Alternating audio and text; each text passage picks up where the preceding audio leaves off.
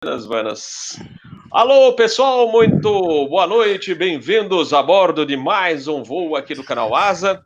Olhem, observem bem esta pintura, olha que show de bola.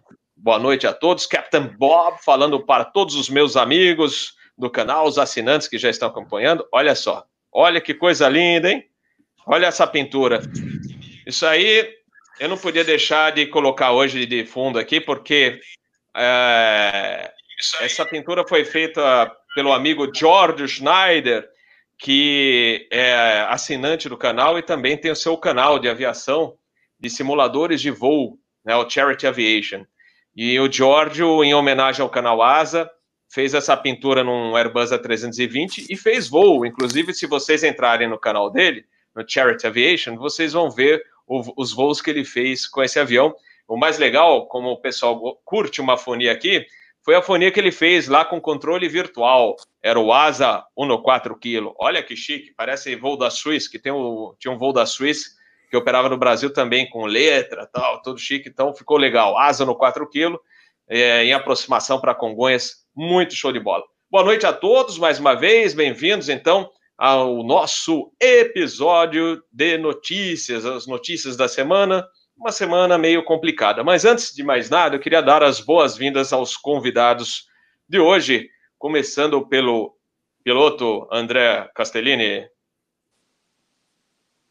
Muito boa noite. Boa noite, e... pessoal. Prazer estar aqui. Deixa eu só passar também. O André é expert em aviação, ele já falou em outros canais que não é assim, não. Eu, sei um pouquinho, sabe muito, sabe muito. Além de ser piloto, ele trabalha para uma empresa de consultoria que é Bain Company. Falei bonito, hein? E, e, presta justamente serviços de consultoria a empresas aéreas, não só aqui, mas de outros países. Então, bem-vindo a bordo, André. É um prazer tê-lo conosco, uma honra. E a gente vai bater um papinho que hoje como eu falei, a semana é uma semana meio complicada para aviação. Na realidade, a gente tá, está há meses com, com dificuldades na, na aviação. Então, é, a gente vai conversar sobre isso e essa semana foi um pouquinho chata. O Rui Amparo foi vice-presidente da TAN na área de manutenção. Deixa eu até dar um close nele aqui já para dar um alô para ele. Rui Amparo foi, na realidade, o Rui também é amigo de longa data, né, Rui? Desde a época Opa. de revista de aviação. O Rui foi vice-presidente da TAN na área de manutenção de operações e agora trabalha com o pessoal da ABAR justamente na área de segurança de voo e parte de operações. A ABAR, para quem não conhece, Associação Brasileira das Empresas Aéreas. Bem-vindo a bordo, Rui. Obrigado, Robert. Sempre um prazer estar com você aí. Nos conhecemos há, há tanto tempo aí. Um prazer também conhecer o Peter e rever aqui o, o, amigo André aí, que nossa, ele trabalhou tanto, bem nos ajudou muito, Natan aí, desde a gente se conhece há, há, bastante tempo aí, até a paixão por aviação é a mesma, né, André? É um prazer estar com você. Hoje eu vou Ô, Robert, hoje eu vou assim, eu vim só para assistir essas duas feras falarem aí de camarote e dar um Não, outro palpite que nem mesa redonda de futebol, né? Não, é como eu falei antes, pessoal, aqui vai ser tudo descontraído, a gente, cada um entrando com uma informação. Ah, lembrei disso, como é sempre aqui no Asa News, aqui é, não tem restrições, não tem é, mimimi, então cada um fala a hora que quiser, só pede a palavra e a gente vai trocando informações aqui. E o Peter Beyond, também amigo de longa data, da época de terraço do aeroporto em Guarulhos, desde 85. Ele era funcionário, eu gosto sempre de falar, the Speedbird. Speedbird é o call sign da British Airways. British, British Airways. Ele trabalhava lá na British, lá em Guarulhos, e nos conhecemos nessa época, a época minha de entusiasta, e ele trabalhando lá. E hoje ele mora em Atlanta. Saiu do sotaque britânico, agora fala Atlanta, na Georgia. Ele é onde ele trabalha como consultor, analista também nessa área de mercado e gerenciamento de empresas aéreas, segurança de voo. Foi aluno e professor da Embry-Riddle, também considerada a maior e melhor universidade de aviação no mundo.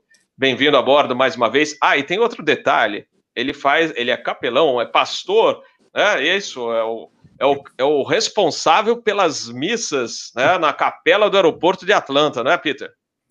É, na verdade, é isso é, eu estou lá há vários anos, eu fico só ajudando o passageiro lá, não é nada religioso, não. É, é um departamento que o aeroporto tem, que muito legal, já pensei até em implantar isso no Brasil, que é um setor de boa vontade, né? Eles têm pessoas, voluntários que ficam no aeroporto ajudando pessoas. Eu falo cinco línguas, né? Ajudo muita gente lá. E, e para isso é muito bom para mim que eu faço entrevistas qualitativas, né? Eu converso com muita gente, aprendo muito com passageiros, funcionários de companhia aérea. Então é uma coisa que me ajuda muito. Mas eu, eu, eu aprendo muito também ajudando as pessoas, né? Aprendo muito sobre aviação. Um prazer estar aqui, poder conversar de aviação também. Eu, eu até brinquei hoje também. Acho que vou só assistir o programa lá e ficar parado, porque tem tanta gente boa, né? Mas se tiver alguma alguma coisa que eu poder colaborar, eu vou colaborar. Um prazer estar aqui. Beleza. Bom, vamos começar. Como eu falei, é uma semana chata. Estamos há meses com a situação do mundo bem chatinha. Eu sempre comento isso aqui na família, com a família. Como está chato tudo isso, né? Negócio de máscara, não pode isso, não pode aquilo, não pode falar com um amigo, não pode fazer um churrasco. E em negócios, falando em negócios, é pior ainda quando a gente lembra de toda a situação da aviação, dos hotéis, dos restaurantes. É muito triste tudo isso. A gente está sentindo na pele, a gente que trabalha com aviação, tudo muito complicado. E essa semana, ontem, a Azul e a Latam demitiu, demitiram, né, demitiram é, funcionários de terra, é uma situação bastante complicada. Já estamos sabendo de empresas aéreas estrangeiras que vão demitir no Brasil também na semana que vem. E a gente também no falando de América, né, das Américas, temos a Aeroméxico que entrou no Chapter 11. A, já indo para o outro lado do mundo, a Elau, né, empresa israelense tradicionalíssima que suspendeu operações também é, com dificuldades financeiras. Eles já falaram que não vão prosseguir se não houver ajuda financeira. Então, é, a gente tem algumas boas notícias e outras bastante ruins. a própria Azul também, essa semana, anunciou que vai vender a participação na TAP, né, que não está fácil para ninguém. Eu começo então com o André para analisar toda essa semana de notícias ruins e se a gente puder complementar alguma coisa, a gente vai falando durante o nosso bate-papo. É, obrigado e, e Rui, prazer estar com você novamente depois de um longo período. E é, realmente não, não, tem nada muito surpreendente, infelizmente, nisso que, que foi anunciado, né? Como a gente sabe, o setor de transporte aéreo é um dos setores mais impactados pela, pelas restrições de mobilidade, pelos receios que ainda existe, é, talvez pior que o setor aéreo só de entretenimento presencial, né, os shows, e, e infelizmente vai demorar para para se restabelecer. Eu só queria fazer um comentário inicial, né, é, essas empresas que Elau e pararam de voar, com certeza essa crise vai fazer vai, vai ter uma grande reestruturação entre é, os, os, acionistas, né, quem que vai controlar essas empresas, mas não necessariamente uma empresa que está parando de operar agora, ela não volte depois. Vai haver uma grande é, troca de, de investidores, de acionistas, e, e vai haver perdas para credores, para investidores, para os funcionários também, mas a, a, indústria não vai deixar de existir, ela vai ser menor por algum tempo, ela vai se reorganizar, mas a aviação vai, ser, vai continuar sendo grande e importante. A dúvida é, é com que velocidade ela vai retomar e, e com, em que nível ela vai estabilizar o cruzeiro. Esse nível provavelmente vai ser menor do nível de cruzeiro que estava antes, mas vai ter outros ventos que vão levar ela a voltar para o nível que estava antes. É, então, é só para dizer, a indústria vai continuar existindo, né? Positivo, positivo. É, agora, realmente, com, conforme eu comentei, é, a gente não espera, né? Foi feito, por exemplo, aqui no Brasil, né? De, de todas as maneiras, a gente esperava contornar de alguma situação, de alguma forma, né, essa crise e que não houvesse demissões, mas a gente não escapou disso. É, as empresas estão realmente sendo obrigadas a cortar funcionários. E a gente também não vê ainda a sinalização do governo com a ajuda é, do BNDES ou de qualquer outra forma de ajuda para as empresas aéreas, porque a gente já falou aqui, já falou em outros canais, já foi falado em outros canais, que se não houver uma, uma ajuda do governo nessa atual situação, não tem como sair né, de uma forma saudável dessa crise. E eu vou até aproveitar o Rui, né, que o Rui é da ABAR, é, as empresas aéreas, acho que, entre aspas, estão dando a luz, né? Porque até agora nada de, desse empréstimo para as empresas, né, Rui? Pois é, o Robert, eu peço desculpas, deu uma entrecortada aí, tá? Quer dizer, agora voltou aí a sua fala para mim, eu não sei se o problema é aqui ou aí, eu espero que vocês estejam me, me ouvindo bem, né? Quer dizer, Sim, estamos. O, o, ainda não saiu, é, ainda não saiu, né? O empréstimo, isso claro que é um, que é um, é um grande problema, porque daria um reforço de, é, de capital de giro, né? Mas o que eu queria dizer, reforçando o que o André falou, né? Quer dizer, a indústria, você tem os efeitos de curto, né, de curtíssimo, de curto, de médio e de longo prazo. A longo prazo, o mercado está aí, ele volta, né? Quer dizer, o grande problema é você passar é, esse período que é muito duro e sobreviver a ele, né? Quer dizer, a, a imagem que nós estamos fazendo é, é tipo assim, você estava num barco, o barco afundou. A primeira coisa é você sair da linha d'água, respirar, né?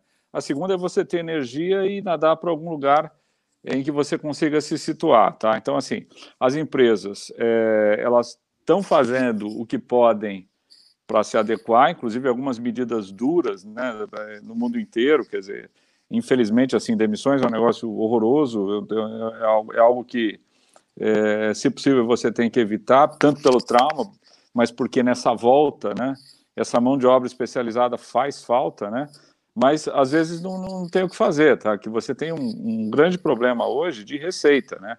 A receita sumiu, né? Inclusive, emendando, Robert, a gente está vendo aqui o doméstico voltando mais rápido. Você falou de N notícias aí ruins no internacional, né? E é verdade, né? Quer dizer, no Brasil, a gente está voltando um pouquinho mais rápido com o doméstico, mas assim, a 25%, 30% do que era o internacional é pior pelas relações sanitárias entre países, né? E as companhias estão tentando se adaptar a isso, né? fazendo acordos trabalhistas, né? Tanto quanto possível, às vezes fazendo demissões, mas não é uma situação muito confortável, não. É, tá complicado mesmo.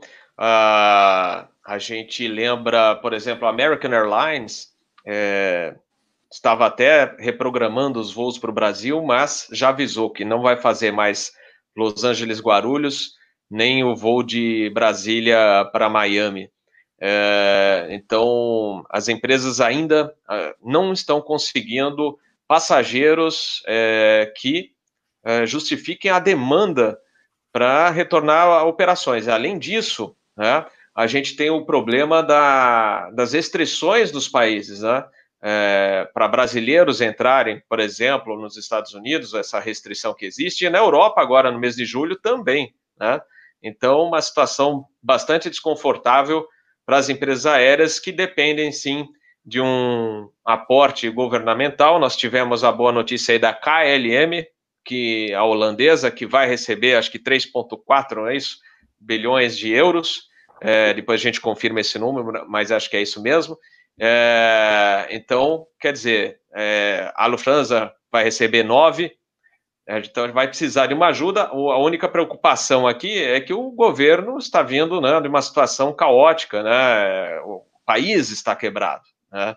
Então está bastante complicado. Peter, gostaria de comentar sobre esse, entrar nesse debate aí justamente da situação das brasileiras, da e das americanas, na realidade é mundial, né? É engraçado que a gente falava muito de milhões, né? Agora só ouço falar de bilhões. Milhões sumiu do nosso vocabulário, né? Então tá impressionante o, o, o, tamanho da coisa, né? Se você for ver, tudo que você vai falar é de bilhões, né? Então, só esse comentário, o resto eles comentaram muito bem, mas estou impressionado como bilhões agora aparecem em todo lugar, né? Pois é, pois é. Bom, uh, o André, ele tem uma, um trabalho legal que eu vou aproveitar o gancho que a gente está justamente avaliando as notícias da aviação aqui, né, cancelamentos, demissões, o que, que pode acontecer. a gente teve a notícia boa na Virgin é, Australia, é, que foi negociada. Ela estava praticamente fechando. E aí um parente distante da bem, né, André? E boas notícias do outro lado. E, mas eu queria que você apresentasse esse trabalho para a gente que vocês fizeram aí, para saber como é que como é que está, o que, que vem pela frente, se você já pode, se você teria uma bolinha de cristal aí para a gente ter uma informação adicional. Você acha que sai fusão, não sai fusão, sai só cold share? Aqui deixando é, uma pergunta meio por baixo aqui, né? O é, que, que vocês estão vendo que pode acontecer, por exemplo, com o mercado brasileiro, América do Sul, etc. Tá. É, então, deixa eu só explicar um pouco no esse trabalho em que contexto ele foi feito, né? É, como eu falei antes, nesse momento o, tem muita renegociação entre investidores é, que são acionistas das companhias aéreas, entre os credores, com os credores, com os fornecedores e também com capital novo, né? Então, nós, é, uma das coisas que a gente faz é trabalhar para esses investidores e ajudá-los a tomar, tomar essa decisão, se, se investir dinheiro numa companhia aérea, se estender crédito para uma companhia aérea ou não. E a gente fez esse trabalho semana passada, que parte dele a gente pode compartilhar, que mostra a panorâmica geral do, do mercado brasileiro, começando com a demanda, com como ele evoluiu, porque alguém que for vai colocar dinheiro novo no Brasil quer saber é, quer saber, antes de mais nada, que, que mercado é esse, que potencial ele tem numa situação normal, qual é a, quão fortes e competitivas são essas empresas que estão me propondo investir ou estão me propondo adiar o, o, o recebimento. Então, é, e a história da aviação no Brasil, recente, nos últimos 20 anos, como o Rui e o Peter e você mesmo sabem bem, mas talvez não. É uma, uma história muito positiva, é uma história de crescimento e isso que e, o que faz com que dinheiro novo é, apesar das dificuldades do Brasil, esteja olhando com atenção é, refinanciar as companhias que estão aí, é, ou na forma de, de, de, estender empréstimos ou de capital novo. Então, esse, eu vou mostrar essa, essa panorâmica aí para provocar a conversa. Não tem a resposta é, sobre o que, que vai acontecer entre se fusão ou não mas, é, mas tem alguns elementos é, interessantes. Deixa eu ver se eu consigo aqui é, apresentar. Eu vou colocar Dá para ver o que estou. Vamos lá. Dá para ver o que eu estou projetando? Sim. Uma apresentação. Uhum. Tá, então, como eu falei, vamos começar da panorâmica geral do setor no Brasil. Isso aqui mostra a última década em termos do crescimento de passageiros, de um indicador que é o número de passageiros multiplicado pelos quilômetros viajados. É, e é um histórico de crescimento de continu, continuando um crescimento acentuado. Você teve que o número de passageiros quilômetro cresceu 38% de 2010 a 2014, quando começou a crise econômica, a recessão econômica no Brasil mais profunda que teve desde 1929. Né? Você teve uma queda de PIB de 4% em 2015, mais 3% em 2016, o mercado, o PIB praticamente constante. Apesar disso, o mercado não caiu, né? mas, na verdade, cresceu, cresceu 7%. Então, você vê que o mercado, do ponto de vista de passageiros, foi um mercado, é uma história de crescimento, né? Tanto no internacional como no doméstico. Internacional, estamos falando de voo saindo do Brasil, cresceu mais de 5%. Isso depois de uma década que foi a época que eu trabalhei muito com o Rui, com a TAM, né, do ano 2003 até 2010, onde o, o quando na verdade o transporte aéreo se eh, tri, triplicou de tamanho, né? Então a gente veio de uma década no começo desse século, primeira década onde o mercado quase que triplicou em número de passageiros e que continuou crescendo de forma acentuada é, nessa última década também.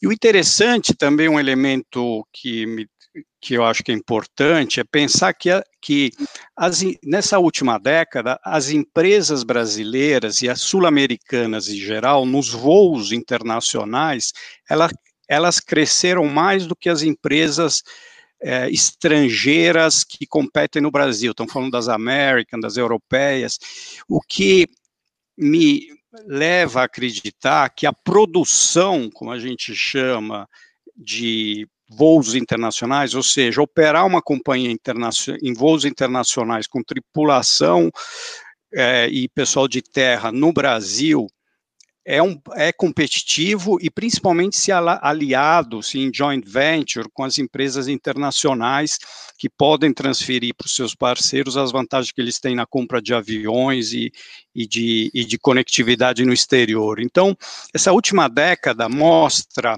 que é uma indústria que, apesar do ambiente conturbado de custo Brasil, é uma indústria que, que, que tem condições de competir a nível internacional e que, e que para um investidor é uma indústria que mostra crescimento. Ela foi, ela tem essa grande problema que é o que foi na década do ano 2000 até 2010 de excesso de oferta, de uma rivalidade exagerada é, entre os players principais que levava a retornos muito ruins. Mas isso nessa última década diminuiu, né? E com tarifas baixas. Aqui a, a gente sempre ouve falar, não, a tarifa no Brasil é cara. Quando você olha a média, isso aqui são ah, antes, deixa, deixa, isso aqui é o que aconteceu com as tarifas na última década corrigidas por inflação. A, a realidade é que você teve uma queda de 2010 até 2019 de 11%, corrigido pela inflação, está inflacionado os dados de 2010, isso apesar do aumento de 8% que teve em 2019, ou seja, as tarifas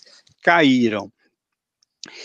E caíram e outro ponto importante, aqui você vê a rentabilidade das empresas. As empresas, até, até o carnaval, elas estavam gerando uma rentabilidade suficiente para serem sustentáveis, para remunerar o capital empregado, né, as três companhias. Então, é para dizer, eu, a indústria estava muito bem em termos de equilíbrio para todos os, uh, os stakeholders, os passageiros, e eh, os funcionários e, e os investidores. Você estava tendo, como a gente vê aqui, tarifas que eram baixas para a realidade do Brasil, e é isso que eu queria destacar. A gente acabou de refazer essa análise. Que você tem, quando você ouve manchete, etc., você acha que a, a passagem no Brasil é muito cara. Agora, se você pega os dados do, de um lado da ANAC, do outro do Department of Transportation nos Estados Unidos, você tem nos Estados Unidos uma tarifa média em 2019 que foi corrigida por 4 dólares, a de 540 reais.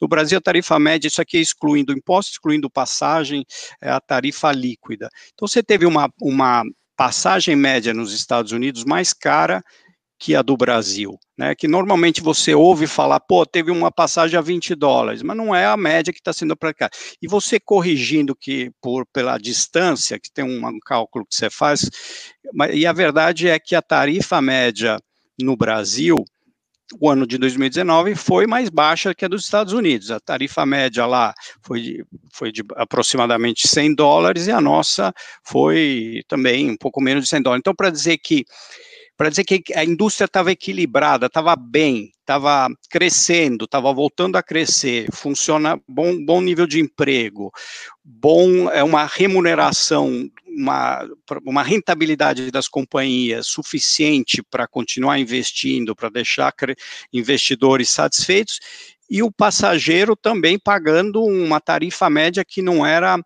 muito alta. Inclusive, um comentário aqui, aqui dentro, se você fizer essa, essa análise só com as low cost americanas, Southwest e JetBlue e o que são, é, você, esse número não cai muito, então isso aqui é a média dos legacy carriers e das low cost, mas mesmo com as, esse número vale, essa mensagem que dizer que, que a tarifa no Brasil média é, não é mais alta que nos Estados Unidos, vale. Então, uma década muito bem, e também em termos de desempenho operacional, uma área que o Rui fez melhoramentos excepcionais na época da, lá da TAM.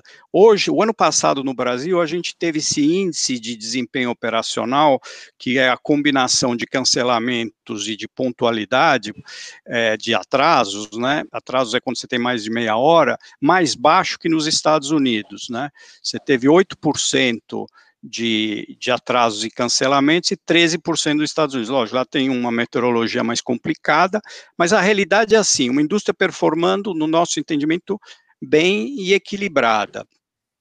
É, inclusive, essa questão das tarifas, só uma parêntese, é um dos motivos porque as empresas low cost não entraram no, não entraram no Brasil quando abriu capital, porque, na verdade, quando você vai operar no Brasil, é, as tarifas são baixas e são mais baixas do que nos nossos vizinhos aqui. Aquela mesma análise mostra as tarifas no Chile e as tarifas médias na Colômbia, também corrigidos pelo tamanho.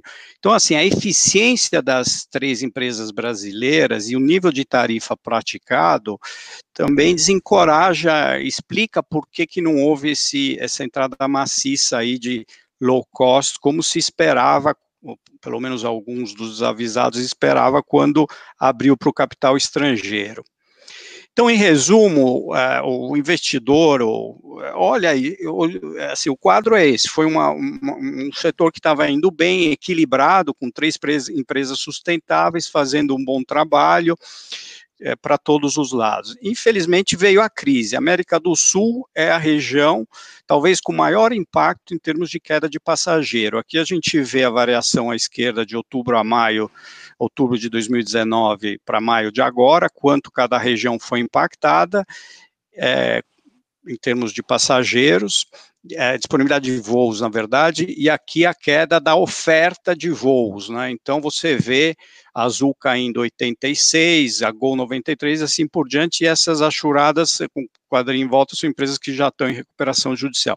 Então, assim, realmente esse tsunami devastador para o setor e que faz com que, na prática, todas as companhias aéreas ao redor do mundo estão inadimplentes, né? Os fluxos está todo, os grandes pagamentos que são com lessors, com é, debenturistas, com aeroportos, é, e principalmente esses estão todos travados, está é, todo mundo inadimplente. É, como vocês falaram, né, a gente teve programas colossais de ajuda em diversos países, os Estados Unidos é o caso mais notável, aí com esses 60 bilhões de ajuda para as companhias aéreas, dos quais na metade na forma de grants, metade como garantia de empréstimo, você teve estatização, você teve o programa da Lufthansa, que foi, anunciado, foi aprovado na semana passada, de, de 9 bilhões de euros. Você teve ontem a nacionalização da TAP, com ajuda de 1,2 bilhões de euros. Você teve os casos da, da Lufthansa KLM, que também, se não me engano, foi 6 bilhões de euros. A nacionalização da Alitalia. Isso na Ásia também ajudas e tal. No Brasil, é, o governo está buscando uma solução de mercado, né? Quer dizer, o BNDES vai prover é, vai prover junto com os bancos 6 bilhões de dólares, de reais para as três empresas, dois para cada, mas com um nível de uma, um imposto, uma taxa de mercado, uma, um, um valor de empréstimo e uma taxa de conversão que, que bastante duro e, e, talvez os acionistas, os, os, controladores não aceitem essas condições, prefira buscar outras alternativas. É, teve esse acordo de co-share entre a Azul e a Latam inicialmente é, limitado em rotas complementares, ele pode, no, no, no, nosso entendimento, se transformar em um acordo mais amplo, né, ou mesmo uma fusão, embora isso seja improvável pela complexidade, pelo time necessário para você fazer esse tipo de fusão. É, aí a reação das companhias aéreas, né? Quer dizer, no fundo é uma batalha pela endurance. É, eu me lembro que eu trabalhava com o Rui lá na TAM em 2002 e quando tem esse tipo de crise, o foco, quando tem esse grande excesso de oferta, a, a empresa que tem a maior resiliência de caixa é, se uma das outras empresas para de operar, você, a empresa que aguenta, resolve seu problema, porque toda aquela demanda, mesmo que menor, migra para os seus, seus aviões. Foi o exemplo que aconteceu com, com a TAM e a Varig em 2002. Então, dado isso, é, o foco das companhias aéreas tem sido realmente a sobrevivência, aumentar a endurance de caixa, né, não de combustível, mas de caixa. E o que, que elas fizeram na prática? Vocês falaram um pouco isso. Primeiro, rever processos e protocolos para minimizar os riscos de contaminação dos funcionários e passageiros dos voos que estão operando, cancelando voos não rentáveis e com aquela queda de demanda de 90%, na prática foram todos, fora o acordo que foi feito com a ANAC para operar uma malha essencial, que também é não rentável, e os voos humanitários suspendendo os pagamentos, como a gente falou, com os principais fornecedores, credores e autoridades. No caso da Latam, sob proteção judicial nas empresas na Azul e na, e na Gol, é, com uma negociação é, fora das cortes, renegociando os contratos com os funcionários, né, o, a, o SNA e a Azul e a Gol já chegaram a um acordo, a Latam ainda não, teve, hoje tiveram no TJ, no Tribunal do Trabalho, buscando apoio do governo, a ANAC flexibilizou a operação, as, é, adiou também as outorgas de aeroporto, alguma coisa foi feito, né, e tem essa discussão com o BNDES, e estão fazendo esse roadshow com os credores, né, tentando levantar empréstimos, tentando adiar, e, e tal. Até aqui essas medidas é, tiveram bastante sucesso em reduzir a queima de caixa, né, o CFO da Gol, o, o Richard Lark falou que eles estão queimando 15 milhões de reais por dia, comparado com o que teria sido se não tivesse feito essas medidas, e, portanto, evitar um colapso de operações. Porém, essa estabilidade é frágil, não é que você está num, como eu falei ontem, num 172, que mesmo que vier um pouco de turbulência, ele volta no, no voo nivelado. Aqui não, você basta, assim, você, está tudo travado, os fluxos financeiros, então é frágil. E, e já estou acabando, assim, sobre o que, a pergunta, vai haver fusão, não vai haver, no fundo tem, é eu não sei dizer a resposta, tem muita incerteza. Quais são os cenários? O cenário atual é esse: você tem a Gol separada e você tem a Latam e a Azul como empresas separadas, com um co-share limitado, pequeno aqui, que uma sobreposição rápida. É, isso aqui é, foi fácil, relativamente fácil de executar você pode desfazer facilmente, você tem esse reserva de capacidade para voltar a operar uma malha parecida se a demanda retornar rapidamente. O desafio é que vai continuar a ter um excesso de oferta elevado aí nesses próximos 12, 15 meses e é uma aquela situação instável. Você pode ver que assim esse co-share se estender né, no doméstico, o que tem a vantagem de reduzir a oferta e facilitar a retomada, porém ficam conflitos né, no, no, long haul entre a Azul e a Latam, eles têm parceiros diferentes, a Azul quer operar o long haul, então é um, um acordo aí que, que pode levar a alguma confusão e mesmo formalizar isso demora mais tempo. Você pode ter essa fusão ou uma joint venture no doméstico, no qual se criaria uma malha otimizada e, e eliminaria esse conflito no long haul, e isso é bastante atrativo para você teria uma indústria no Brasil com dois players e, a, e dá mais tranquilidade e retornos potenciais para os investidores. Só que fazer esse tipo de acordo, né, o Rui também estava envolvido quando teve as negociações Stanlan, ele sabe, é um negócio demorado, complexo e principal, não só de negociar, mas depois de implementar, tem um monte de antitrust que você tem que aprovar. Então é complicado de fazer na prática. Você pode ter a cessão de uma, da, uma, uma das empresas deixar de operar. Pode ser qualquer uma das três. E outra coisa é você poderia ter, uh, um pouco o meu ponto de vista pessoal, é ter uma, uma malha, mesmo que tenha uma malha integrada doméstica, ou seja, você ter, como foi o co-chair lá em 2002, que para evitar que tenha uma sobreposição de operação. Você faz uma única malha que cobra, que cubra todos os destinos com uma frequência razoável. As empresas competem é, no, na comercialização, mas uma operação é, integrada durante 12 a 16 meses, de forma a ter, por um lado, um serviço, é, uma cobertura e uma operação decente, sem ter, é, ter sem ter dois voos, vamos dizer assim, é, Curitiba, é, põe um, sei lá, Campo Grande, que os dois estariam operando com metade de, dos assentos, tanto as duas companhias é, perdendo dinheiro, você põe um voo único lá, que cada um vende metade da sua oferta ou compete. Isso poderia ser uma solução.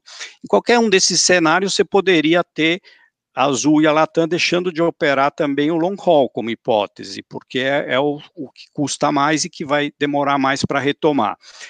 Qual dessas soluções ou desse, desse, dessa estrutura da indústria vai acontecer, é, para mim é muito incerto, porque tem e, e, é uma decisão que depende da interação entre os vários stakeholders. Primeiro, a velocidade de retomada, os atuais acionistas, o quanto você vê a Latam, os acionistas da Latam já disseram que a família Amaro, a família Cueto e a Qatar que vão botar 800 milhões de dólares de capital novo. Então, é, vai precisar de capital novo, estão dispostos a colocar, quanto é, eles estão dispostos, os acionistas atuais, a serem diluídos. Outro ponto, os credores, eles vão aceitar o plano de reestruturação, quanto eles estão dispostos a, aceitar de, de perda no, no que eles têm?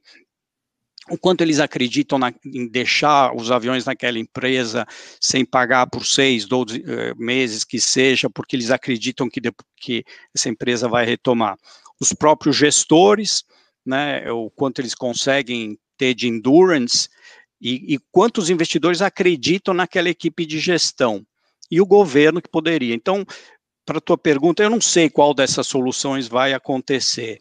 É, não aposta, é, cada uma tem, tem uma certa lógica e um certo cenário. É, então, muita dúvida, estou terminando aqui, ó, independente, qual, qual o consenso? É que independente daquilo que acontecer lá, se vai ter fusão ou não, o consenso emergente é que eh, a estrutura de capital vai, vai, vai mudar, pelo menos em parte os controladores devem injetar novo capital, a gente falou no caso da Latam, a gente acredita que o, talvez na Gol também seja necessário, e os Constantinos já falaram que estão dispostos se precisar, vão, investir, vão entrar novos investidores, e é possível também a participação de algum, da, da entrada de, de algumas empresas estrangeiras. A Qatar, por exemplo, falou que está disposta a acompanhar. Infelizmente, é, é um problema global, ninguém tem muito dinheiro no momento. Outro consenso, infelizmente, é que a indústria vai ser, vai ser significativamente menor, né, pelo menos nos próximos ano, ano e meio no doméstico e provavelmente por mais de quatro anos no internacional. É, eu não vou mostrar, se precisar, a gente entra na projeção, e isso vai fazer com que vai haver redução de frequências para alguns pares de cidade, ou vários pares de cidades no Brasil. É, essa redução de tamanho vai levar a um aumento de custos por assento, isso junto com o aumento do dólar que a gente teve, vão pressionar as tarifas para cima, que em parte vai ser compensado pelo baixo preço, preço do petróleo, que deve continuar baixo no, no próximo ano e meio, dado o baixo crescimento global. E último ponto que, assim, esse, essa questão do risco epidemiológico, epidemiológico, difícil falar essa palavra, passa a ser uma das prioridades de segurança nacional. Quer dizer, você pega o, o dano causado em termos de vidas e econômico de, de, de, do ingresso de estrangeiros com, que eram portadores desse vírus, o, o, dano que isso causou em, em, todos os países foi colossal. Então vai ser uma, é um tema de segurança nacional para qualquer país evitar que novas gerações de vírus, que portadores de novas gerações de vírus entrem. Então, é, isso vai exigir uma solução tecnológica para viabilizar, para tornar viável viagens internacionais nos níveis que existiam a nível pré-crise. Porque, é assim, nenhum país vai querer fazer o erro, o grande vilão, por que, que a, a, a epidemia passou de em 60 dias de um país para 180 países foi a viagem internacional, passageiros internacionais. Então, próxima vez, desculpe a expressão, mas que mesmo com a vacina desse vírus é, solucionado, a próxima vez que um chinês espirrar em Wuhan, é, vai pode haver vai haver restrições, quer dizer, todo também o orçamento de inteligência vai ser orientado para identificar cedo possíveis novos é, vírus ou epidemias que venham a aquilo que o que o que o Bill Gates falou lá na famosa discussão do TED, na apresentação, é, agora caiu a ficha que não era uma preocupação e que tá, isso, ou seja, é, os voos long haul só vão voltar aos níveis que estavam antes é, muito para frente e, mesmo assim pelos aspectos de, de, comportamentos e assim por diante. E mesmo assim, é, a tecnologia vai ter um papel importante para para poder viabilizar, para dar tranquilidade aos governos a, a, evitar novos riscos. Falei demais, desculpem. Imagina, foi excelente. Deixa eu, vamos ver se a gente consegue reverter aqui. Pronto, voltamos aqui. Não, excelente, André Castellini. Parabéns aí pela apresentação. É, o que eu estava pensando aqui com os meus botões, a gente não tem como prever nada, nem daqui um mês e nem daqui um ano. É, é um, algum fator pode aparecer aí, né? A gente nem sabe, como você falou também da, do chinês que espirrar lá, pode é, mexer, trabalhar isso no mundo inteiro, né? De, de mudanças, de é, efeitos, é, acho que seria o melhor termo para isso. Então, a gente está numa época, né, numa fase é, ruim, que a gente não tem como prever nada. Né? Então, essa é a sensação que a gente, pelo menos observando isso, mesmo falando aqui do mercado nacional, é, eu acredito também, já falei isso, que o Cold Share é, Latam e Azul é a melhor saída nesse momento atual para a crise, porque uma é, é, vai existir aquela divisão racional dos voos no momento de baixa demanda. Né? Agora, o que vem pela frente, 2021, o que, que vai acontecer em 2022, janeiro, não tem como prever, não é verdade, André? É, não, não dá para não dá para prever é, tem muita incerteza, né? Você tem esses sete grandes drivers de, de demanda. Você está falando da demanda, então tem como vai evoluir a epidemia, né? Vai ter uma segunda onda, vai ter esses abre e fecha, como estão acontecendo nos Estados Unidos e está começando a acontecer aqui no Brasil. É um, é um, é um driver, vamos dizer assim, de demanda. Outro são as restrições, ou seja, evolução da epidemia. Segundo as restrições é, diretas ou indiretas a viagens, né? Até se pega Porto Seguro, até, até ontem, antes de ontem, os, os hotéis estavam fechados, não sabia quando abrir. Então você não sabe se, se vai abrir ou não, vai determinar a demanda doméstica. Se fechar, é, terceiro, essas restrições internacionais, quando vão abrir. Quarto, o, os aspectos da economia. Qual vai ser o nível de recessão no Brasil, por exemplo, como isso vai impactar a renda per capita? Cinco, o, os comportamentos, quanto vai cair viagem de negócio? E sabe que vai cair, vai ter mais uso de videoconferência, mas ninguém sabe a extensão disso. Quais outros usos vão aparecer? É, se sabe que viagens de lazer vão ser menos impactadas, mas é, quanto vai ser impactado ou não?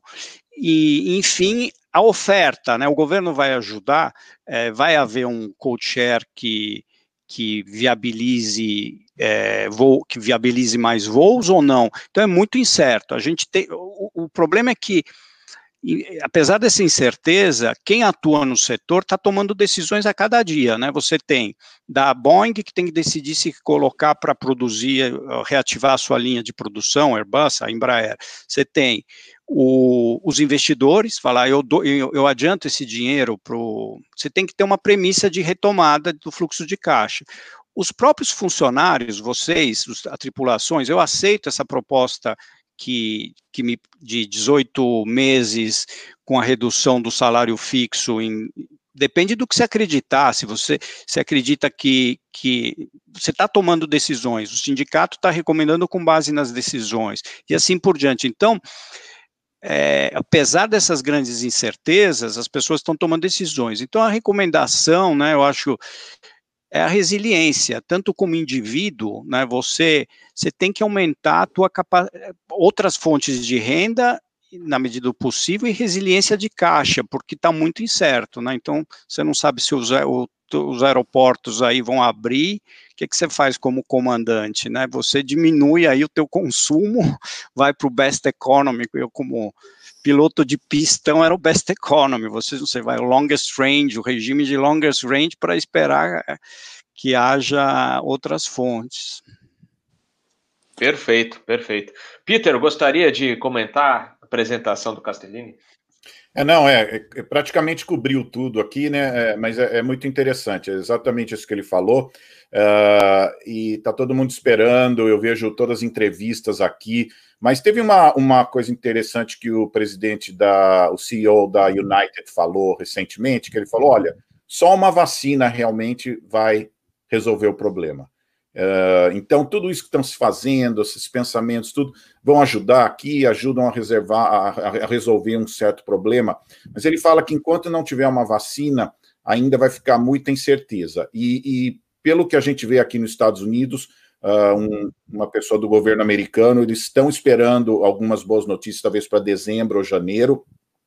Não é nenhuma promessa mas você pode acompanhar na, na internet, tem um website de todas as pesquisas que estão sendo feitas, parece que tem mais de 90 pesquisas, muitos grupos já chegando uh, na fase 3, a fase 3 é uma fase que você uh, testa em grupos bem grandes, né, bem maiores que os antes, e então é, eu acho que é isso que, que ele falou, falou bem, ele falou, olha, só uma vacina realmente vai ajudar as coisas melhorarem rápido, né? Então é, é isso que eu também eu concordo com isso.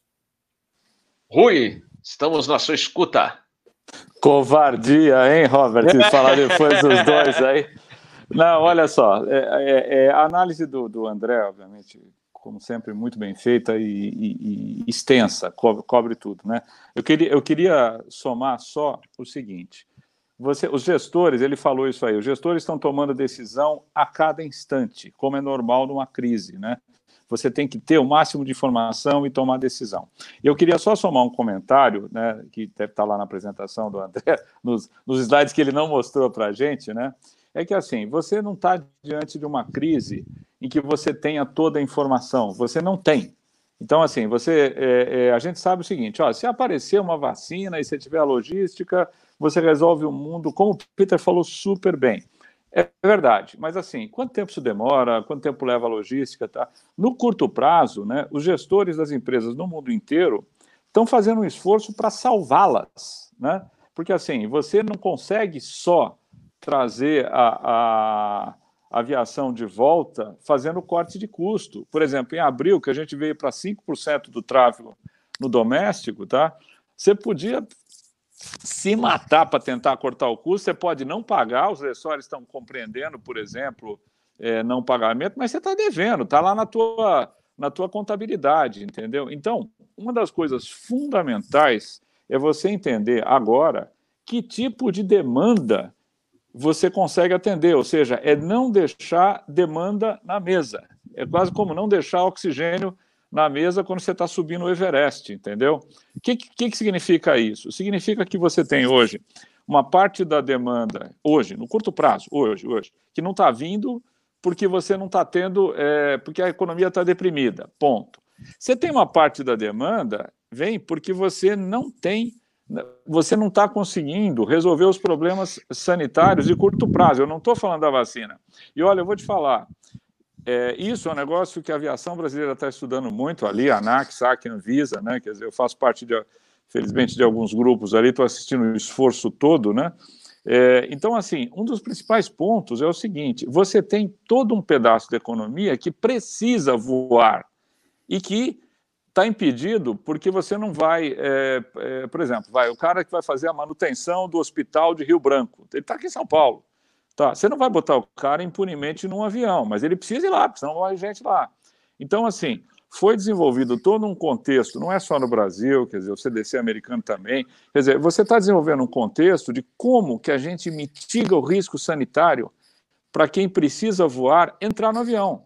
E o avião que eu falo é a cadeia, é o operador aeroportuário, é, é tudo que acontece a bordo, é, é, entendeu? É todo um cuidado que você tem que ter. Então, no fim do dia, né, quer dizer, o grande esforço agora é para você ter uma retomada responsável, para você ter um risco sanitário mitigado. E o interessante para nós que somos da aviação, né, é que o conceito de você mitigar o risco sanitário é igualzinho o conceito de você mitigar o risco de, de segurança de voo, que hoje chama segurança operacional, o safety da minha época, né? Quer dizer, ou seja, o risco de você voar, de, de, de, de, de você ter um acidente aeronáutico, nunca é zero. Você mitiga ele para um valor aceitável. A aviação brasileira, nas últimas décadas, fez um esforço muito grande, quer dizer, então assim, nós estamos num nível de segurança de voo muito grande, né? A segurança sanitária que a gente vai criando, né, através de todas as medidas né, que as empresas estão tomando, que os aeroportos estão tomando, ela traz o passageiro que ele precisaria voar. Nunca mesmo. Quer dizer, as, as projeções elas são muito voláteis, né? Mas elas assim, é, existe uma certa convergência para que você tenha 60% do tráfego, né? Em dezembro desse ano versus o, o dezembro do ano passado. Claro, é, é tudo mágica aqui a gente é, é difícil fazer projeções, óbvio, né? Mas ela, mas ela está indo, é, ela tá indo mais ou menos por aí. Então, assim, por que, aonde estão os outros 40%? Né? O André falou bem, quer dizer, você reativar a cadeia do turismo é, para as classes de renda menor é muito mais difícil. Porque assim, porque o sujeito da van lá que fazia o transfer lá em Porto Seguro, para dar certo o, o, negócio dele, ele precisa transportar N passageiros numa, de uma única vez. Aí você não consegue ter a separação, ter a garantia. Então, assim, e o nome do jogo é sempre processos e tecnologia.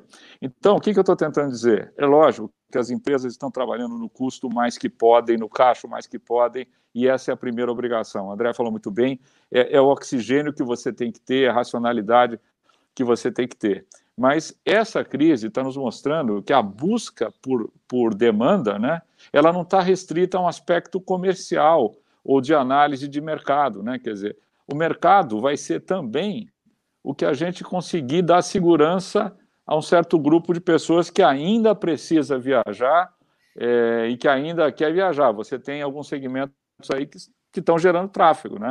Então, assim, é, é, é um negócio assim, é, é, de um, é de um desafio gigantesco, não existe manualização para isso. Voltando também às palavras do André, né, quer dizer, a indústria está criando seus manuais, quer dizer, a próxima pandemia, tanto os setores de saúde dos governos, do, do né, como a própria indústria da aviação, você está criando seus manuais. Então, um, um próximo é, fato desse, que tomara que aconteça daqui a 100 anos, a gente não vai estar tá mais aí, mas ele vai encontrar todo mundo um pouquinho mais preparado, né? Mas hoje a gente não estava preparado, então a gente está criando, a gente está criando vários conceitos para aviação, né? A gente está gerenciando uma crise sem ter toda a informação. É, de certa forma, às vezes até os gestores têm que agir de modo um pouco intuitivo, né? E é, é assim, é um belo de um desafio, tá? Mas a busca da receita, né? E só para terminar, né?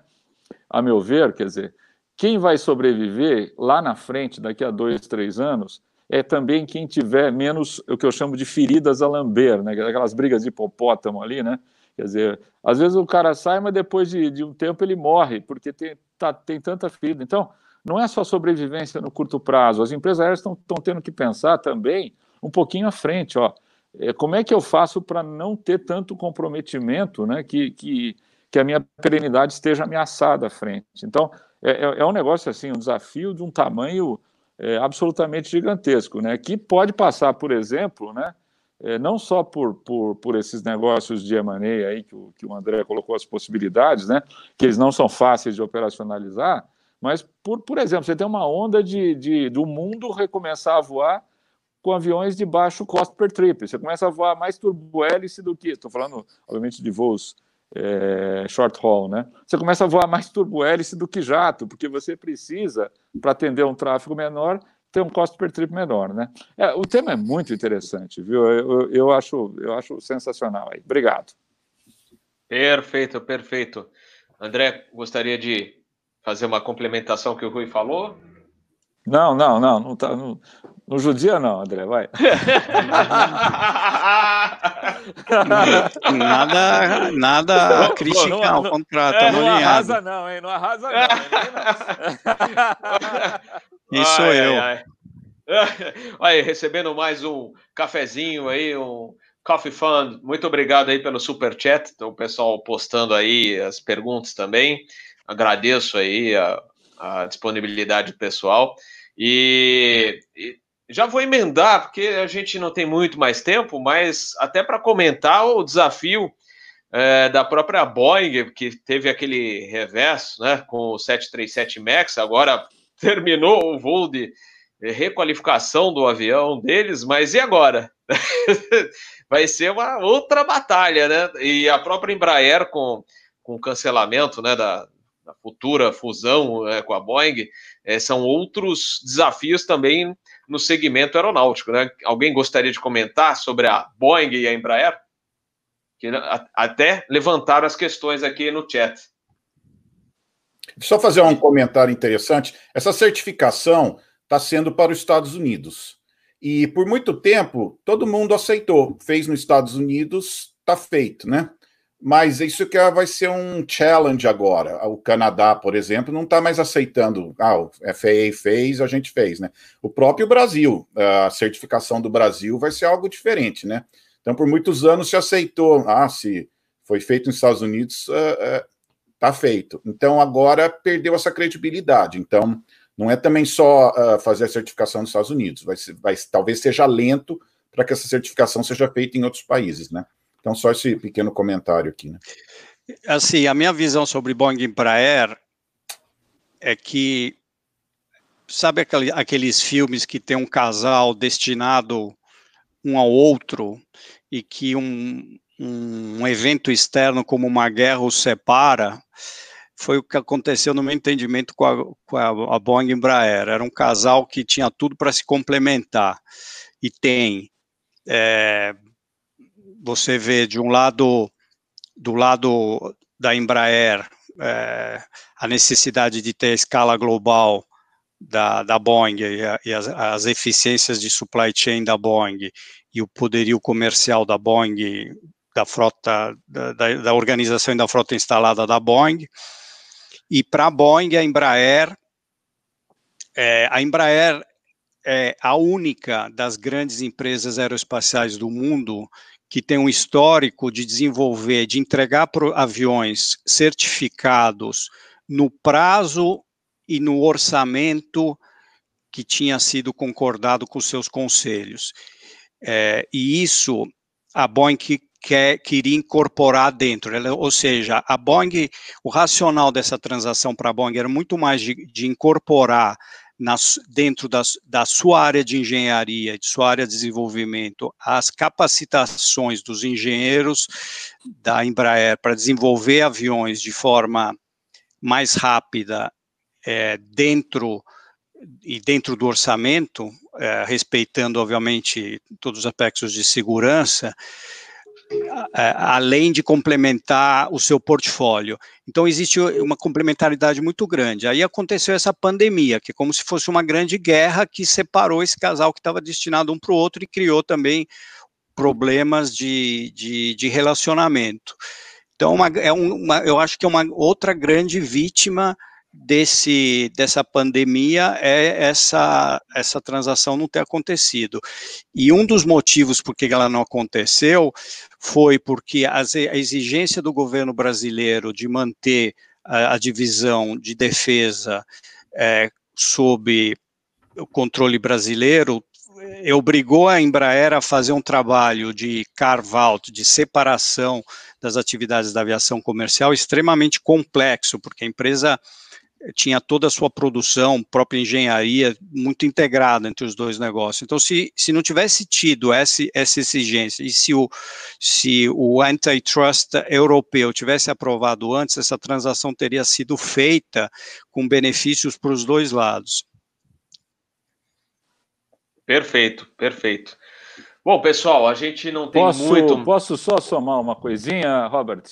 Opa, à vontade, aqui só, não tem restrição. Só, só, só, um comentário, um comentáriozinho, não, para emendar no do, no do André aí, eu também acho que o negócio Boeing e Embraer era, era, era, era um negócio que fazia sentido demais, tá? E que a pandemia fez um boliche aí, né?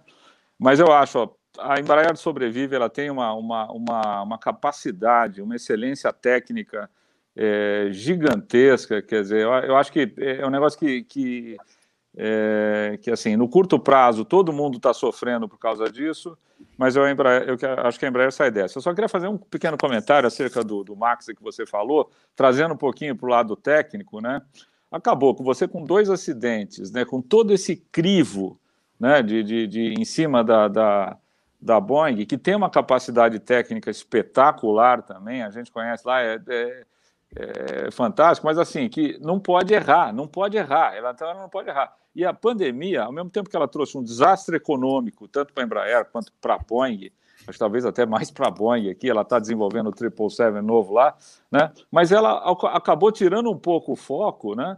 para os caras poderem começar a fazer os ensaios lá e testar e a recertificação e começar a voltar o avião, né? Porque aquilo ali era, era, era, um, era um foco até assim, dando azar, né? Trazendo nuvens negras para o avião. Então, eu acho que assim, teve esse aspecto também que a Boeing conseguiu respirar e, e, e eu acredito muito que vai fazer um bom trabalho no, no, no Max também. E um último comentário em relação à Embraer voltando, é que eu acho que o E2 vai ser um avião muito importante daqui a dois anos, justamente por causa do que eu falei, tá? Quer dizer, ele tem uma, uma, uma economia de combustível sensacional, então a hora que o mercado vai precisar de tecnologia com baixo custo operacional, a Embraer tem um produto que é muito bom para o mercado mundial, entendeu? Então, assim, ó, é, é, é, ela tem uma, uma, uma vantagem competitiva aí, né? Que, obviamente, tem que passar todo esse problema financeiro que é porque você desfazer um, um, um, casamento quase que no altar custa, né? É, não, não, não, é, é um trauma muito grande, né? Mas eu tenho certeza que daqui a uns, a uns dois anos, assim, coincidindo um pouco o fim da pandemia, dois, três anos, a Embraer está tá com um slope muito bom de, de decolagem aí, tá? Aproveitando o seu conhecimento, Rui, a gente lembra na época que a Rio Sul operava, começou a operar o Embraer 145, daquela concorrência é, pelos mercados entre a Bombardier e a Embraer, ela com 145 e a Bombardier com o Canadair RJ, que queria entrar em tudo quanto é canto, né? Aliás, eram até razoavelmente semelhantes na, na performance e etc. E hoje temos o concorrente, que não é mais Bombardier, é da, da Airbus, que é o A220. Né? E a empresa Itapemirim, é, até o pessoal está comentando aqui no chat sobre a Itapemirim, e eu falei isso na semana passada, né? É, a Itapemirim fala, não, isso aí é para o ano que vem e tal, mas você, com o seu conhecimento técnico nessa área, trazer um A220 para um avião ainda não homologado aqui no Brasil, é viável? Olha, o, o, o Robert, nós, nós trouxemos na TAM ali o Fokker 100, que ninguém voava no Brasil, nós trouxemos o 330 fly-by-wire que ninguém voava no Brasil, 19 também. Então, assim, é, para quem trabalhou com o comandante Rolim, né, fazer loucura e trazer avião diferente, né, não, não parece tanta loucura assim, né? É, é claro que é, você tem que olhar é, é, produto contra produto, é, o que, que o lessor vai te oferecer também, o que, que o fabricante vai te oferecer, então, assim, é tudo na aviação, é conta, é proteção, entendeu? Olha, eu me lembro direitinho, quando a gente foi trazer o, o, o 330, né? Quer dizer, o meu voto pessoal era para trazer o 67, porque tinha, a Varig tinha, a Transbrasil tinha, eu teria apoio para manutenção aqui, Miami, América ali, então, assim, ah, o meu voto como operações aqui é, é, é, você, você trazer o 67, né? No fim, a Airbus fez uma proposta tão vantajosa e a gente colocou no contrato tantas proteções, porque a Airbus tinha uma má fama com os A300, se vocês se lembram de suporte no Brasil, né? E que depois ela conseguiu dissipar com a gente, a gente teve um relacionamento espetacular com a Airbus ali na, na, na então TAM, né? Quer dizer, mas a gente colocou no contrato toda uma série de proteções contra isso. Então é tudo uma coisa de como você se contrata. Quer dizer, é, no mundo, se você tiver um grande investidor né, e que tenha esteja disposto a esperar um tempo para ter, ter volta, você tem aviões baratos, você tem é, mão de obra espetacular disponível no mercado, né? tudo bem que você não tem demanda no curto prazo, mas se você quiser estruturar uma empresa aérea e apostar que daqui a dois anos a coisa vem, né? Quer dizer, é, você tem uma certa oportunidade. Aí pode ser qualquer tipo de avião, desde que você tome alguns cuidados, né? Perfeito. Ó, o Fernando pagando o café aqui para gente falou: eu acho a proposta. Deixa eu voltar aqui para a telinha. Eu acho a proposta meio arriscada da Itapemirim, né, de entrar com esse avião nesse é, né, nessa, nesse panorama atual né, dos mercados, ainda mais com é, coronavírus circulando, todas a, todos os prejuízos que nós temos aí. E é, o Eduardo Dório mandou um, para o André Castellini, mandou os parabéns aí, que ele curtiu bastante Obrigado. a sua apresentação, tá? Bom, perfeito, Rui. É, aliás, você tocou no nome do, do comandante Rolim, é, era interessante naquela né, época de TAM, né? É, que o Rolim dava aquela risada que você deve lembrar, né, na, deve estar na memória, falando: não, a gente vai trazer o 30 e todo mundo vai curtir o avião, não era assim? Ai, bons tempos também, né? Era, era interessante a aviação também né, nessa época é, de desafios, de mudanças de mercado, bem legal. Pessoal, a gente está no limite aí do nosso Asa News de hoje. Eu vou fazer a rodada final e vou começar. Bom, primeiro agradecendo aos nossos inscritos que estão curtindo aí, escrevendo bastante aí no chat, é, mandando os cafezinhos especiais também. Muito obrigado. E agradecer mais uma vez. Deixa eu até colocar de novo aqui a pinturinha para vocês verem. O, olha lá que bonito, ó, do Giorgio Schneider que fez esse é, esse avião em homenagem aos 14 mil inscritos do canal. Muito obrigado. E mais um cafezinho aí. Obrigado. E então, vamos partir para a rodada final é, e as considerações aí, começando pelo André Castellini. É, obrigado. Só esse tema da Itapemirim é realmente ousado, é, é pouco, né? Você pensar, você vinha operar na casa da Embraer com um avião concorre de cara com, com o E2, que, como o Rui falou, é um avião super competitivo e, e tem toda a infraestrutura já de, de serviços da, da Embraer que tem apoiando a, apoiando a Azul.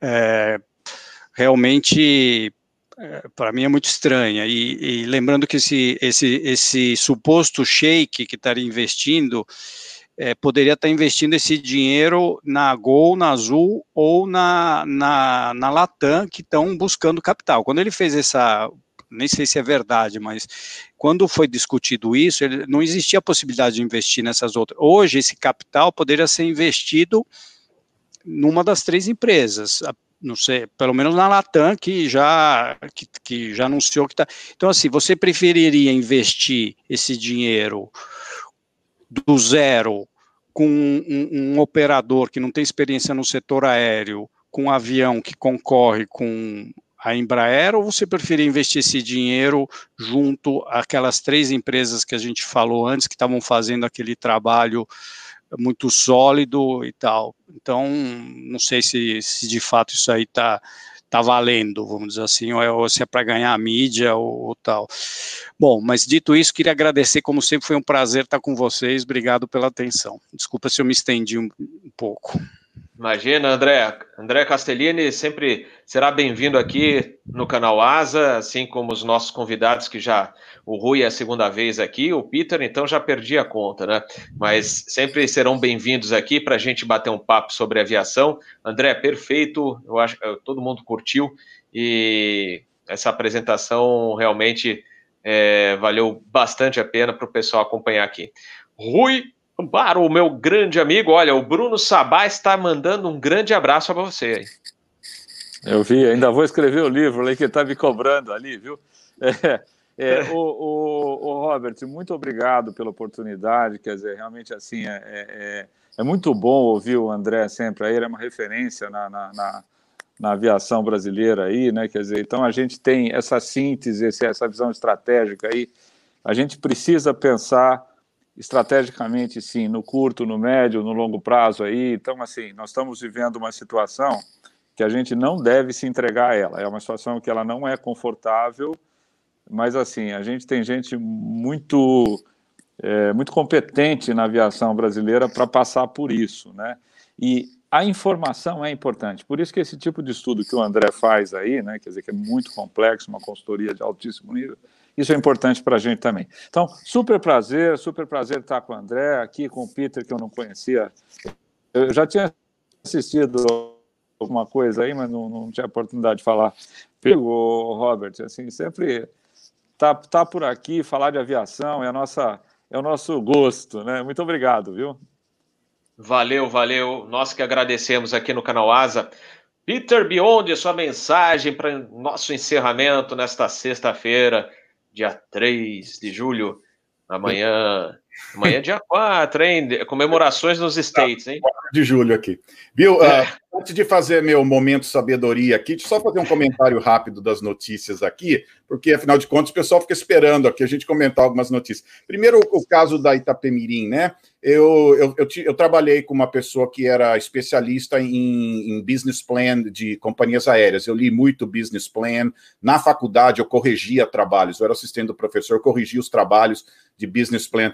E, e o problema de muito business plan de companhia aérea é que é muito ingênuo, sabe? E, e o problema desses, desses, desses uh, business plan é que se você antecipa todos os problemas você desanima e não faz nada. Então, como que você acha esse equilíbrio, né? Então, esse é o problema quando aparecem essas novas empresas, tem muito aventureiro que não antecipa muitos problemas, e por outro lado também, se ele antecipar demais, talvez até desanime e não faça nada, né? Então, estou acostumado com esses, uh, esses business plan que sonham demais, mas não tem muita base, sabe? Então, esse é o caso aqui da, da Itapemirim. Uh, só para compartilhar outras notícias rápidos, né? Na rápido, né? Uh, a Japan Airlines, que está voltando à normalidade com os voos domésticos, 80% em agosto. É importante uma, uma coisa que não saiu muito, uh, não foi muito é, highlighted na, na, no news, né? Desculpa aí que às vezes as palavras não me vêm em português. É que a União Europeia acabou de aprovar 14 países que podem entrar na União Europeia. E a, o Japão é um deles, né? Então, boa notícia para a Japan Airlines, que está melhorando no doméstico, mas também vai uh, provavelmente começar a voar uh, o pessoal do Japão para a Europa. A Austrália também uh, entrou nessa lista positiva, o Canadá, Nova Zelândia e Coreia do Sul. E a China está dependendo de acordos recíprocos. Se a China começar a aceitar europeus na China, a Europa vai começar a aceitar chineses. Fora da lista estão Estados Unidos, Brasil e Rússia. Então, no meio de tudo isso, é uma notícia razoavelmente boa, não é das melhores, mas, mas ajuda, né? Outra notícia, você sabe, aqui eu checo as notícias, tudo que eu leio, eu, eu checo em outros websites. Só para explicar o caso da Elal. Elal suspende os voos.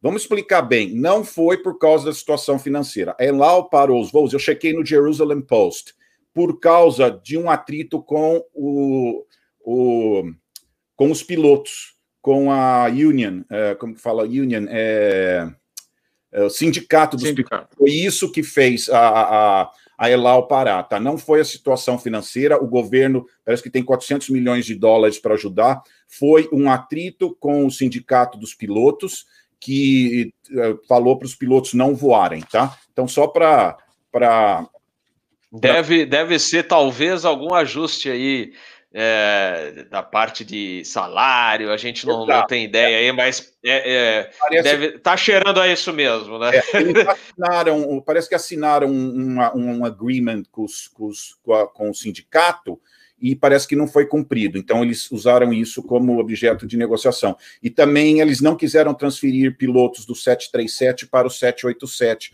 para eles fazerem cargueiro. Então, isso foi o atrito. Tá? Então, só para explicar que essa notícia não foi bem explicada, tá? É um atrito dentro da empresa, tá? Uh, que mais? Alguma mas é, mas é aquilo, Peter, é, é dentro, mas deve estar relacionado com tudo com ajuste em função de, né? É, talvez até o empréstimo do, do, do governo venha desde que tenha alguns acertos internos lá. Tal, pode ser. Né? A gente não tem essa informação. É. E só rapidinho, como foi a Semana Americana da Aviação, o grande problema aqui foi o aeroporto de Charlotte ficou numa situação delicada, porque a American resolveu voltar, voar, encher os aviões, e o CDC, que é o Centro de Controles Infecciosos, começaram a criticá-los, né? E o aeroporto de Charlotte, que está no meio, né? Porque a, a American funciona lá, e tem muitos voos lá, é um hub, né? e ela falou: não, e aí, o que, que, você vai fazer, né? Então a, a, crítica da semana foi essa briga de quem vai começar a encher os aviões, por passageiro, do jeito que der, e aqueles que vão continuar uh, mantendo o assento do meio vago, né? A Delta e a Southwest falaram que acho que até setembro vão continuar mantendo o assento do meio vago, a United e a, e a, American querem encher o avião, querem voltar ao normal o mais próximo possível. Inclusive, o presidente da United criticou que isso não é uma questão de, de higiene, nada, é mais uma questão de marketing, né? De, de Public Relations, olha, nós vamos deixar o assento do meio. Mas pode estar certo que eles vão cobrar mais por esses assentos. Você não vai deixar o assento do meio sem tentar ganhar isso na área de marketing, né? Você vai pôr um valor. Um bom administrador de companhia aérea vai pôr um valor nesse fato que não vai ter o assento no meio. E vai ver se o passageiro vai pagar esse premium, né? Esse, essa coisa extra. Então você não faz nada na aviação sem cobrar de algum jeito, entendeu? Inclusive, eu dou aula de marketing, uma coisa que você pergunta, a pergunta certa não é o que o passageiro quer, é o que o passageiro quer e está disposto a pagar. As pessoas uhum. estariam dispostas, talvez, a voar numa Delta e pagar um pouco mais pelo fato que o assento do meio vai estar livre. Então, não é que você perde dinheiro, não. É, você tenta uh, ganhar do outro lado, né? Então, só essas essas notícias aqui de aviação que as pessoas estavam perguntando, né? Então, esse foi o grande debate essa semana: quem vai deixar o assento no meio, se vai uh, ser higiênico ou não. Então, foi o grande debate, ainda está no meio do debate, ninguém resolveu. E os presidentes de companhia aérea americana procuraram o governo, porque eles querem que o governo. Uh, tome posição. E uma das posições é de começar a tirar a temperatura das pessoas. Mas as companhias aéreas não querem fazer isso. Eles querem transferir essa obrigação para o governo americano. Então, eles fizeram uma reunião, procuraram o governo para que o governo faça isso. Não ficou resolvido nada, não parece que o governo se interessou, mas essas são as, as últimas notícias uh, do governo americano. E agora, que agora que é o final, que é, é o meu momento sabedoria, que eu chamo aqui, né? Uh, tem um livro de administração que, que ele fala assim, né? Que o segredo na vida é perguntar a pergunta certa para a pessoa certa e na hora certa, né? Eu lembro que uma vez eu estava no aeroporto, uma moça falou: Ah, eu vim para cá errado porque a moça da limpeza falou para vir aqui. Daí eu falei para a passageira: Mas você pergunta para a moça da limpeza? É, não é a pessoa certa para você perguntar, tem um balcão de informações ali, né? Então é muito importante saber as pessoas certas. E hoje aqui tivemos pessoas ótimas, então foi muito importante. O problema que nós estamos tendo aqui, nós temos as perguntas certas, nós temos a, a, as pessoas certas para perguntar, mas nós não temos o tempo certo. O que está faltando agora no momento é o tempo. Nós não sabemos em que parte uh, do problema nós estamos ainda, entendeu? Então, esse tempo uh, não está permitindo dar as respostas que as pessoas estão querendo, né? Porque ninguém antevê futuro e a gente está muito desesperado, muita gente quer saber o futuro. Então, nós não temos esse tempo ainda não chegou, esse tempo que pode ajudar a, a, a nossa a, visão do futuro, né? E isso vai ser com o tempo, que nem disse um famoso uh, escritor de livro de aviação, ele fala assim: na aviação não tem piloto automático. É, entendeu? Você está todo dia, e como o Rui também falou, né? Está é, é tá todo dia se revendo, o que você fez ontem pode ter que mudar hoje. Uh, então, está é, tá, tá sendo um constante voo mesmo. Você tem que desligar o piloto automático e ver o que está acontecendo. Então, é, eu gosto de uma frase que fala assim, né? Que o velejador otimista fala que vai ter bastante vento, o velejador pessimista fala que não vai ter vento nenhum e o realista vai lá e ajusta as velas. Então, em vez de ficar sonhando ou esperando, você vê as informações que tem, você vê a situação que você está e ajuste a vela e tente fazer o melhor com o que você tem na situação. Então, funciona tanto para aviação como funciona para cada pessoa nas suas dificuldades, né? Veja o melhor que você tem, tente tirar o melhor e, em vez de ficar reclamando ou sonhando, seja realista e vá para frente. Prazer participar, maravilhoso esse programa, gostei muito, sempre aprendo muito, vou ter que assistir de novo para ver toda a apresentação do André Castellini, fazer as anotações, tudo, né? Vou ter que anotar tudo, né? Eu sou aluno, eu gosto de aprender. Mas foi um prazer, viu? Uma, uma alegria estar aqui, poder falar um pouquinho de aviação aqui. Nós que agradecemos, Peter. Rui, André, show de bola, foi muito legal esse Asa News, bastante informação. Acho que os nossos queridos inscritos vão curtir bastante, curtiram quem teve a possibilidade de assistir ao vivo e também quem for assistir depois ou escutar no podcast. Lembrando que depois esse episódio, ainda hoje, estará disponível é, em plataformas podcast, Spotify, Anchor, é, entre outras. Peter, bom dia da independência para você aí amanhã, tá? Comemoração não vai ter porque tá tudo. Aliás, uma notícia que a gente não falou hoje, né? Mas só mencionar em função da, do Covid, etc. NBAA cancelada, hein? Que coisa. É, que é a grande feira da aviação executiva nos Estados Unidos. Infelizmente, Oshkosh já foi também, foi cancelado, então ficou tudo para 2021, né?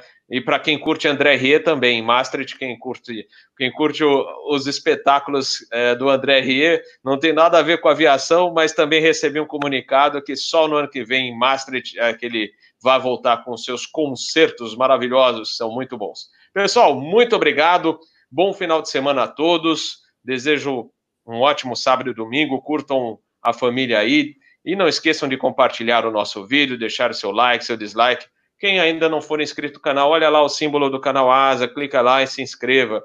Então a gente se vê na semana que vem. Nós teremos a live, então, terça-feira. Volta eh, nós voltaremos, então, é, a, com uma live na terça-feira do Fly Safe às 6 horas da tarde para falar, então, do acidente do Vitor Papacharli, o acidente da, do Santos Mon, com o Sérgio Lotti, comandante ex-Varig, que tem mais horas de voo no Eletra, que um monte de gente aí. Muito obrigado a todos, ótima noite e até lá. Vamos lá. Abraços. Prazer. Obrigado Valeu. a todos. Obrigado.